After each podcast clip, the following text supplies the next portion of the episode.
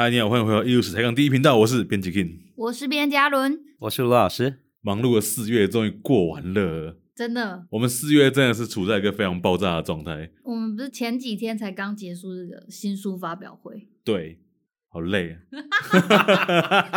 好 real，好 real，很 real。对，我觉得你真的整个四月真的是很忙哎！你看，我们这个两个小编去十三行搞活动，那时候从清明节一结束，我们就在筹备整整两天在十三行搞活动，而不是单纯的顾摊位，还有推广教育，还有实作，在十三行的考古生活节，两个搞稀里哗啦，对啊，然后还要准备两百份道具，而且我们知道这件事情是三月底，对啊，然后马上就放清明节，然后只剩一个礼拜可以准备我们要用的东西。对，然后这个弄完，马不停蹄，在月底的时候，老师新书发表哦，古笨港国际合作的记者会和新书发表，对，然后整个又要拖到北港文化中心去去弄活动，而且这两本书还要送印，而且还是在同一天印出来，超屌的，这个真的是，所以这个四月真的是风风火火，终于过完了。嗯，嗯随着这个四月结束，我们节目来到了第一百集。诶一百集，我们其实有办一个 Q&A 的这个活动哦，是，对，就是我们就是在 IG 上面问大家有没有什么想要问老师的，所以有人 Q&A 吗？有啊，有人回答啊，真的哦。其实其实已读的人很多哎，是啊，对啊，就是我们一百多个人看过哦，但是只有一个人提出问题。好，那他提出了什么问题？他想要问老师，就是冰果可不可以上节目？啊！可是我们这个节目是声音哎，对啊，他要那要怎么样让宾果？那就要让宾果叫一声喽。你就跟宾果说：“来，宾果说句话。”然后宾果就会汪汪汪汪。宾果现在老了，不大会叫哎。哦，是哦，是哦，好吧，话越来越少的样子。对，可能你要逗他，他才会生气，才会叫。啊，所以只剩生气的部分。嘿。但是这还是有机会啦。如果我们老师有把宾果声音录起来，好啊，找一天我把不用啊，我把宾果带来就是了。对对对，欸、我们让它直接变成音效的一部分。我记得之前不是有一个宾果叫声吗？对啊，啊，真的吗？其实，在很久以前，我们节目曾经录出过宾果的声音。哦，宾果是一只很小很小的马尔济斯哦，不过它已经很老了。嗯，资深马尔济斯，对，它已经很老，它每天要它每天要睡二十个小时，它已经好老了，好会睡。我也希望可以每天这样睡。狗狗老了就会睡很多嘛。睡二十个小时应该会变瘦，因为你一天只有四个小时在吃东西。不过冰果真的很瘦啊，他连一点五公斤都不到。宾果很轻呢、欸，哇，小小一点点而已。哦、我第一次抱起冰果，那重量我真的吓到哎、欸，因为我家猫咪是五公斤啊，这么胖？不是，那是正常体重，那么胖，正常体重。好好好，所以我抱起冰果，我就说哇，这狗狗也太亲了吧。嗯。好，我们我们可不可以这个宾果的这个话题就到这 边？我这个稍微提醒你们一下，今天啊，我们这一集啊，那最近很重要的是，是就是要介绍老师的另外一本很重要的新书，要跟大家分享。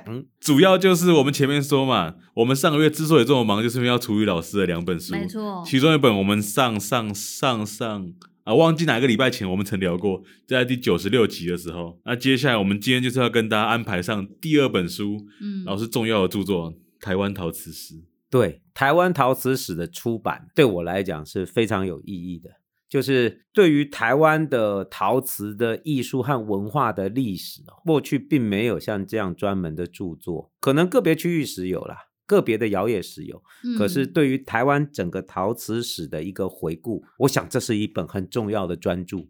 是老师，那你怎么会写到这本书啊？老师，你是自费出版吗？哦，没有没有没有没有，这个是在两年前哦，新北市的莺歌陶瓷博物馆哦，是有这样的想法。所以委托老师是不是能够、哦、呃这个对于台湾陶瓷史啊有一个专门的著作？当他们一提出这个想法的时候，我当然是很高兴啊，因为哈、哦、老师其实最早开始做文物研究就是做陶瓷的文物的研究，所以对我来讲哦，能够呃针对这个台湾陶瓷的课题来撰写这样的专书，我是很愿意的。老师，你之前分享过啊，你在上大学的时候你是文化大学的美术系嘛？啊，对对啊，你是不是西画组的？哎，我西化组的哦，但是很常跑去做陶瓷。对对对，我是西化组陶瓷科的。那问题来了，有没有陶瓷科这种东西？没有啦，哈，没有陶瓷科。因为那时候文化大学美术系有，它有一个自己的陶瓷工厂，嗯，可是它没有专门分科，所以我是西化组的，我是画油画的。但是哦，我在大二以后，经常就去陶瓷。我们那个陶瓷工厂是自治干部，大概后来大学的生涯哦，大部分时候都在。陶瓷工厂里面度过。老师大学毕业的时候，我还以为我要当陶艺家嘞。那怎么会从陶艺家变成陶瓷研究专家？这个就涉及到就是整个人生生命的历程啊。其实我现在回想起来，突然做着做着腻了吗？也不是，是不同的想法。嗯，就是呃，那个你看嘛，老师从最早做美术系做陶瓷，对，所以真的是从实物开始做。我那时候并不知道以后我要干嘛，嗯、但是对于陶瓷的制作，比如说陶瓷土坯的制作、拉胚，或者是。配釉，哎，我们是自己配釉，自己算赛格式，哎，自己去做陶瓷釉药的调配，然后去算它的成分，自己去做陶瓷窑窑炉的烧成，哎，不是烧电窑哦，哎，是烧瓦斯窑哦，哦，那个我们到最后做多风，把那个窑拆开，再把它叠回去。哦，所以瓦斯窑也要用？当然哦，瓦斯窑更难烧哦，它那个技术含量更高。哦、所以老师大学的时候，真正是卷起袖子，就是浸淫在陶瓷制作在的那个生命里面。对，嗯、笨笨的以为自己要当陶艺家啊。不过我认识的陶艺家是不少哦。哦，我的学长学弟啊、哦，那个我我认识很有名的，像苏宝在，就我学长。那个在大陆很有名，他们都烧青瓷。徐瑞红了，我学长。对，哎，很很有名的陶艺家很多，所以当初那个自制的陶瓷工作室很有贡献呢。那我现在回想起来，其实对老师的专业工作的过程，这个经历是很重要的。因为后来啊，我读硕士的时候，我就做陶瓷史，嗯，我就做古代陶瓷的研究。后来又接触实际的窑业考古的发掘。还有历史学的研究，哦、就是不断的围绕在这一个相关的领域里面学习，或者是深化自己的认识。老师，那你是怎么从创作跑到做研究的？那个在创作的过程中，哈，你就会从过去的人类陶瓷文明里面去找灵感，这一点是很重要的。哦、对，就是说古代的中国陶瓷，嗯哼，古代的台湾陶瓷到底是什么样子？这些陶瓷能够给我什么样的灵感？这也就是触发了老师觉得，就是说我自己做创作，做一个过去没看过的东西，或嗯呃一个新的陶瓷的作品，当然是 OK 啊。问题是，我觉得我有一个很大的冲动，想要去了解台湾陶瓷的过去，对中国陶瓷文明的过去。嗯，那除了实际做以外，增加自己的知识是很重要的。嗯，所以我就在退伍以后，开始试着去做陶瓷史的艺术史的研究。所以说，我就是从一个实作进入到一个学术的领域，我觉得这给我的那个启发是很大的。是，就是说我会更立体的看待过去的古代陶瓷文明。所以，老师，你一开始也是慢慢摸索到今天这么了解。对，其实这是一个学习的过程，探索未知的过程。所以在这个过程中很，很很有趣的一点就是，台湾陶瓷的认识其实是一点一滴建构起来的，因为过去并没有像这样的专门的著作啊。那那时候怎么办？没有著作，就像拼图一样。是，比如说你在考古学了解史前的陶器。嗯哦，你在这个各个不同的地区的窑业了解各个不同窑业的发展，哦、比如说莺歌啊，嗯、我们之前讲过的南投啊，对，或者是呃台湾各地苗栗啊，是我们是慢慢认识的问题。没有一本书完整的介绍处于这块土地的陶瓷的过去。对，嗯、你看台湾的历史从史前时代一直到荷兰时代，对，一直到呃明明郑时代。到清代，到日治时代，到今天，不同的时期，哎，那窑业发展很不一样，哎，哦、不同的族群，比如说原住民族，哦，对，汉人，汉人里面闽南人、客家人，不同的族群，他们在不同的地区怎么做陶瓷的生产，嗯、做陶瓷的使用，哎，这些讯息其实过去它是。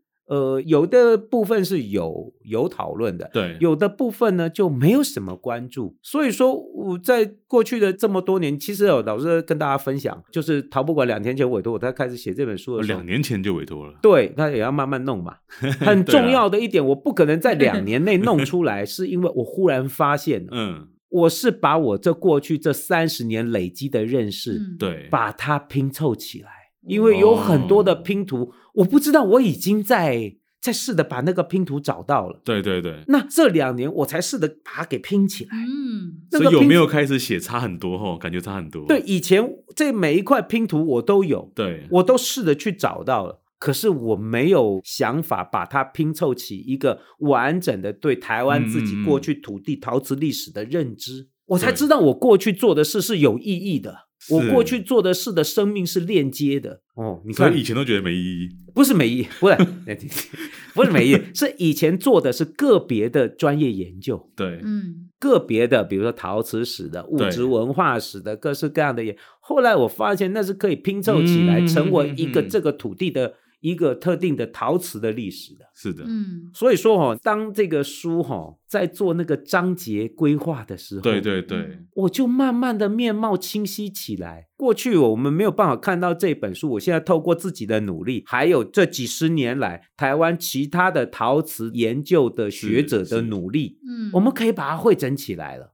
对，这不只是我个人的努力，不少的学者的共同的努力。那个拼图是可以拼成一个完整的台湾陶瓷的过去，是哦，这个是很重要的。所以呢，老师，我们这个开篇写了哪个部分呢？好，所以哦，这个章节上是就是我怎么样完整的把这个属于台湾的物质文化、啊、陶瓷文化的历史做一个整个串接，而且要完整哎。嗯，这一本书哦是从史前开始的。哦，台湾过去已经累积了一百年的考古学工作。对，那这考古学工作很多是针对台湾史前时代的文明来进行考古发掘。所以你觉得挖出最多的是什么？人骨？当然不是，挖出最多的 哪那么人骨可以挖？可以挖出什么？贝壳那个湿剩的东西，垃圾，呃，那个叫灰坑。对、啊，灰坑，垃圾是不少。还有一样最多的东西。就是陶片嘛，对啦，就是陶片，所以大量的陶片，各个台湾不同的地区的史前人的陶器，对，对，你觉得一样吗？哎，很不一样啊！嗯、过去这些陶器就是在考古学的范畴里面去讨论。那如果今天我们用台湾陶瓷史的角度去看台湾最早的史前的陶业发展，对对，你就觉得很有趣啊。嗯，台湾的新石器时代早期、中期、晚期，到后来的铁器时代。哎，那个陶器在各地方都不一样啊。就是虽然这是一个没有文字的历史，但是它就呈现了不同地区的族群、一方水土所养育的一方人呐、啊，连做的陶器使用的方法，还有他的审美眼光都不一样。哦，你说那里面有很多你说破碎的陶器拼凑起来，嗯、你就可以看到一个完整的史前的台湾人是怎么使用陶器的，甚至上面还有彩。以前我说，那你说二十五年前哦。我就对这个很有兴趣。是那时候还在做陶吗？那挖出来或者报告都是黑白的，你知道？二十五年前我还自己哦用水彩把那个彩色的复原的陶器都画出来。结果、哦、结果二十五年后，我这个图还用在了这本书上。所以书里面有放哦。有有有有有有有。所以老师，你这张图留这么久？哎呦，真的我都不知道它以后还可以被用到。你看这本书的第一章就是从最早的台湾人。对，没有历史文献的台湾人的陶器，它的发展，我们从这里开始讲起。嗯、所以这本书是上溯到史前的台湾的陶瓷史。然后它的第二章，老师专门做什么？台湾原住民族的陶器。台湾原住民是有陶器，以前我们有专题讲过，对不对？对，而且我们那时候专题还讲是链接的，对不对？对，它是多元的，跟史前关系是链接的。台湾的原住民族哦，其实各个族群不一。每个族群都有自己的历史和传统，所以你看第二章讲原住民的陶器，嗯，第三章很重要。我在这里有一个很重要的，就是台湾的人群使用的陶瓷，很多时候不是自己做的，是从外面进口的。哦，都是舶来品啦。对，你说这个舶来品，它其实是很多元的，反映了这个岛屿的历史。嗯、很多进口的，比如说荷兰时代进口的，明郑时代进口，清代进口，日治时代进口。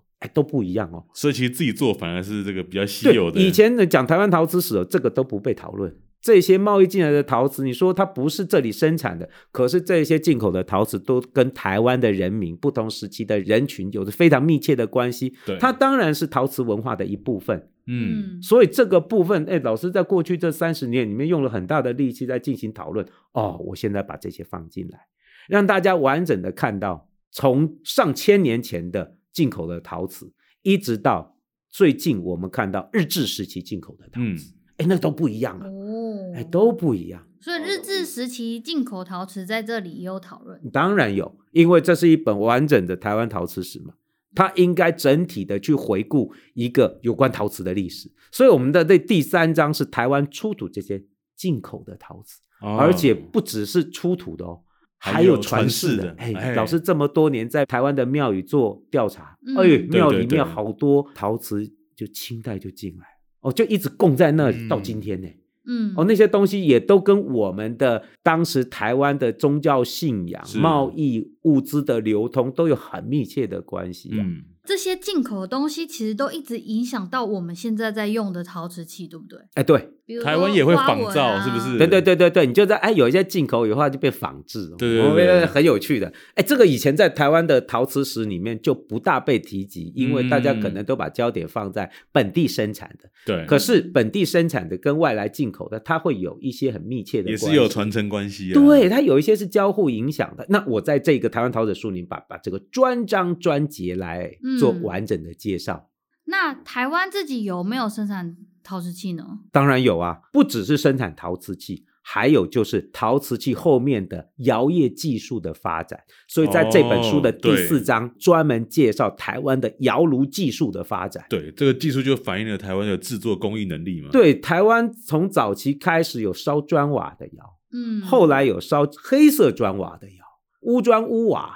哦，就是那个砖不是都是红色的，砖瓦不都是红，也有一种是黑色的。哎，那个还不一样哦。是北方是不是是黑色的？对，有很多地方是黑色的哦。台湾黑色的不多，但是是有。那还有后来开始进入烧容器、烧锅碗瓢盆的回窑。哎，对，就是我们就讲过回窑，就是蛇窑啊，抓窑啊。然后还有日治时期各式。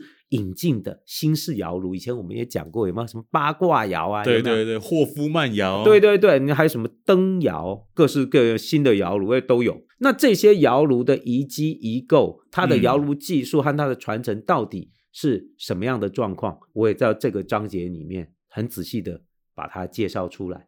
哎，有一些窑炉结构很很久以前我还测绘过，那测绘资料看的都都是结构图嘛。哦，我还专门把它。让上色，让学生帮我把它上了个颜色，哦，用颜色区隔，让看得更清楚。应该能够透过方式让大家更能了解它的技术发展的演进。所以台湾陶瓷史不只是陶瓷，还有窑业技术的发展，在第四章专门来谈。我觉得这很重要啊，因为我们对于像陶瓷史这种认识啊，好像都只有专注在产品上面。没错，但很少就是去关注它到底是怎么样被生产出来。所以它这个物质文化的这种分析或理解，不只是物件，还有技术。嗯，台湾窑业的技术的发展。所以老师，你收集的是各地的窑炉，那我可以把它当成旅游指南，带着它去各地参观喽？可以。可以，我这里面哈一格一格你去找，有的都都有，有些没有的哈那就已经被毁掉了。台湾就没有的哦，为什么要专门谈到这一章？就是台湾的文化资产哦，对于窑业哦，其实是非常轻忽的。嗯，对，这窑业遗迹哦，这些窑炉的遗迹哦，很多都被破坏掉了啊，很很很悲哀的啊。所以其实我这里面有很多资料已经不存在了。因为台湾人对这方面不了解，那是不是说我们的台湾陶瓷史，因为过去对这个部分的忽视，造成了我们这一类型的珍贵文化遗产就消失了？但还好，老师你有把它记录下来。呃，有一些我尽我的能力，就有一些我我也就很可惜哦，那个你说像英歌以前有非常重要的最后一个完整的窑就被破坏掉，还是有遗憾。虽然有复原，但还是破坏。嗯，那。那时候我做的调查就很重要，我就要把它放在这个书里面，对对对，跟大家仔细的分享出来，要不然就我们自己的过去就消失了。嗯，而且这种消失还不断的在在发生中。好，这是第四章，再来第五章，而讲到过去在台湾窑业史完全不被提到的，就是台湾窑业跟台湾制糖业的关键联系。哦，有一种窑叫漏窑。对，烧糖漏的，但是制作，它那个在文献里面有讲到。后来老师在十几年前在调查归仁窑都有挖到，最近还新的都还有发现，就是有台湾窑业跟台湾糖业的具体联系的一种陶器。在我们的陶瓷史里面，应该扮演很重要的角色。对，所以老师也专专章来介绍。嗯，而且它功能性已经被解析得很清楚了。我跟你讲，这只有我能写，我就是研究这个和发掘这种的专家。别人呢，别人还讲不清。对，有啦，那个有一个老师可以跟我一样懂。小林克，小林克就，所以我每次讲到小林克，他就很可惜。小林克不会写中文。知音啊，他知音啊，小林克就知音。问题是哈，他也是做糖漏而已。对，那个窑炉哈。他们是没有没有什么资料。嗯、我们台湾还有一些，只是也都快要被毁光了。说小林克老师，所以日本也这样制糖哦。整个亚洲地区或者是世界好多地区都这样制糖，哦、所以你就发现了很多传统的产业，对它既是在地产业。它又是国际化的一部分，嗯、哼哼哼就是菜地化就是全球化，哦、这个议题 就是全球化。哎，我里面放的很多资料是地中海的资料，嗯、或者是美洲巴西的资料，那就是说这种产业不是只有台湾有，在大航海时代以后的全世界的制糖产业，大家都用类似的方法，台湾也是其中的一环。这个是第五章，再来第六章就是讲跟建筑有关的交趾陶。哦哦，我们有专章讲交趾陶，台湾的交趾陶的，到现在都还很容易看到的。对，这种庙宇传统装饰艺术跟陶瓷史的关系，就是交趾陶。有专章来介绍交趾陶，比如说交趾陶，我们有讲过嘛？叶王呢？以前我们是讲叶王哦，这里就有最有名的哦，有很多专门的资料。你都看叶王的正面嘛？有没有看过交趾陶背面长怎么样？嘿，这本书会提供。他那个背面就告诉你他怎么做的。对，背面就就下页啊，对，背面就下页，背面就下页。哎呦，很幽默嘛你啊！哦，他那个交趾背面翻过来，你就知道他怎么做的了。他的工艺技术哦，翻过来就看得出来。好，再来第七章，就是对台湾各地窑业的发展的介绍和回顾。哦，就是说，我们从整体认识到区域发展，所以第七章哦，分别针对台南、南投、嗯、台中、苗栗、新竹、莺歌、北投各地窑业的发展，我们做一个回顾，做一个比较重要的、比较完整的认识的叙述，再配合具有代表性的产品，嗯，还有重要发展的人。就是区域窑业的发展，对对，其实透过这个每一个地区窑业的发展，我们就能够整体的看到属于台湾陶瓷史发展的比较全面性的各种面貌哦。所以第七章就是分区的来进行叙述和说明，再配合最有代表性的资料。关于台湾区域窑业的部分，我们之前其实好多节目已经介绍过了。对，我们之前讲过南投嘛，南投苗栗，苗栗，对对对，其实还有很多地方哦，比如说像台中地区哈，对，台中的沙鹿还有大甲东，它就是两个很重要的窑。哎，这个大甲东怎么在苗栗窑的时候还有提到这个名字？哦，因为他们有之间有一些关联性嘛。哦哦，你说你说前情提要，对对对对，那个台湾北部莺歌跟北投也很有关系啊。是，哎，我们。没有讲过莺歌谣哎，我们对对对，所以我们其实以后有机会也可以专门讲，就莺歌跟北投都在台湾北部，他们很近，但是他们摇业发展历程不是那么一样哦。所以透过这个每一个地区摇业的说明，我们会更清晰的看到台湾摇业发展的具体的多元化的面貌。嗯，对，所以老师这个台湾陶的七个章节，我认为像这样排起来就很完整。是。老师写完这本书，你有没有什么心得？觉得这个台湾陶瓷史哦，我真的就是说，这个心得其实是我在写的时候，我也开始慢慢了解到啊，过去这三十年来，我所做的各式各样的努力，对，其中很多的部分是可以拼凑起来，变成一个我理想的蓝图，或者是我的认识的一个拼图，对，对于台湾窑业的认识。也算是对过去有关于台湾陶瓷各个方方面面的研究一个整体的纵览和回顾。以前没有这本书的时候，我们对台湾窑业的认识其实是破碎的，或者是片面的。是以前要找资料，你没有这本书可以找。可是这本书出来了以后，我们可以开始对对对比较全面性的让台湾所有的就是爱好文化艺术对，如果想了解台湾陶瓷史，可以把这本书当引子，对，进到这个世界来就靠它。这个书。它也不是非常的学术和枯燥，对，因为在这个里面的图片，老师都斟酌再三，它是应该是最专业的，或者是最重要关键的，对，不管是文物或者是窑业窑炉的结构，嗯，才会放上去。透过文字的描述，还有这些图像影像，我们可以清晰的了解。台湾窑业发展的历程，所以说它不是一个非常枯燥的学术书。透过文字还有图片，其实是可以很立体的看到属于台湾陶瓷的过去和各种面貌。其实也是把我老师这过去这三十年来所累积的认识，在这里做一个总结。嗯，也把呃目前台湾陶瓷研究学术界有的一些具体的认识，也做了一个规整，来去呈现这样子一本专书。很刚好，在我们节目第一百集的一个值得纪念的集数，老师刚好这本新的书就出来了。啊，对啊，这个是蛮有象征性的，啊，双重庆祝。我可以发表一下我心得吗？对对对，可以，还有我们的台湾陶瓷史的总编辑阿伦。没有啦，我只是想要说，我觉得这本书其实很很很容易阅读，因为图片几乎你只要文里面有提到，它就会在同一页的地方出现。而且因为书其实蛮大本的，这样子打开啊，它分成三段，所以其实你不用就是从头到尾，然后会会跳行的问题。就我觉得阅读上其实是蛮好的。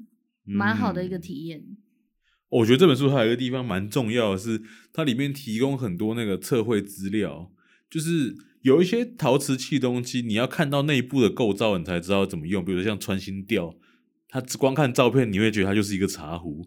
可能因为有测绘内部结构，你才会真正知道说，哦，它跟其他财务是不一样的。对，没错。其实哦，这个书哦，老师放了很多哈、哦，这么多年累积的实物的测绘资料，这些都是这几年来我们在庙宇或考古出土的这些文物，哎、嗯，都有断面的测绘图、哦。这个是最标准的文物测绘的细节的第一手资料。嗯，过去很多的那种那种文物的书，它大概不会有这个。老师在这里面把我们做的，不管是考古或者是文物普查、调查研究、窑炉测绘，嗯，哦，以前这个背的水平架去那个窑厂，把那个窑结构给测量出来以后，对对对，然后透过这个机会哦，再把它细致化的呈现出来。这些标本都是用非常学术的方式来让大家看到，你不只看到那个器物的侧面，你也有看到它的。断面，你也看到它的气底。我们对一件文物的了解就是立体的。我刚刚在想水平架是什么？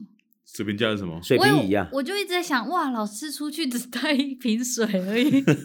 水平仪啦，重点是那瓶水要供起来，因为有个架子，就是那个架是水平仪啊，你你才能够真知道哪边是平，就是真的是不是？对对对，在考古发掘的时候，或者是在结构测量的窑炉结构测量的，架上水平仪以后，才知道它的那个测量基准。呃、那如果是文物测绘的话，我们就会带，比如说那个那个怎么讲，马哥叫什么？还有长尾针壶是吗？啊，真壶板。或者是测量夹、外径规、呃，对，这个都是非常重要的文物测绘的工具。在这么多年，我们系上啊，就是我们艺术史学系培养了很多这方面的专门的年轻人的人才。我们编辑阿伦也很会画，他们都很会画的哦。这个我，我都教同学画哦。这个这个都是很重要的哦，而且这里面还有很多是测绘跟影像照片，然后对成的电绘资料，这个都是最新的文物记录方式，嗯、就是日本考古学界。上一本我们古笨港就有讲过，对不对？对对对，对对对，我们这个书里面同样有用到这些技术。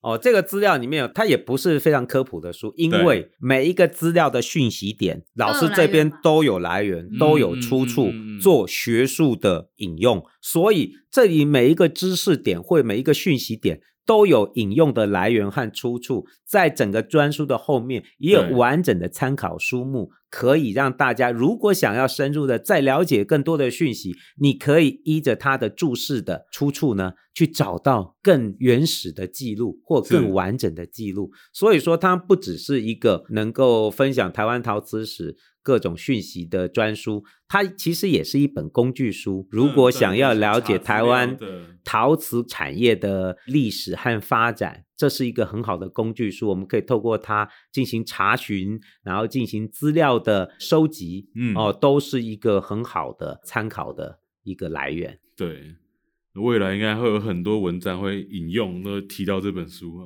啊、哦，那那倒不一定，就是给大家做参考吧。啊、哦，大家做参考。说完这本书的内容，我们在节目里面已经做过很多期来去谈里面的内容，但是还是有部分东西是可以值得查漏补缺的，我们会一一的做节目来跟大家分享，分享分享。对，在这期节目最后的最后，为了庆祝我们艺术史台刚第一频道第一百集的播出，我们会在节目里面送出两套卢老师的著作。重返古笨港云林北港出土文物，台湾与日本合作研究这套专书，我们会送出两套。关于这套专书呢，我们在节目的第九十六期曾经介绍过。至于证书的规则详情，就到我们的艺术史台港第一频道的 Instagram，我们会在 Instagram 上公布我们的抽奖规则。只要在 Instagram 上搜寻艺术史台港第一频道，就可以找到我们。那至于今天介绍的这本台湾陶瓷史呢，由于一些行政的因素，它目前还没上市。但是保持关注本台，未来我们一定会找机会送出老师的台湾陶瓷史著作给各位听众。又是台上第一频道也走到第一百集了，非常感谢每一位听众，有各位的支持，我们才能一直制作节目到今天，真的非常非常感谢各位。那今天节目在这里告一个段落，又是台上第一频道，我们就下一拜再见喽，大家拜拜，拜拜。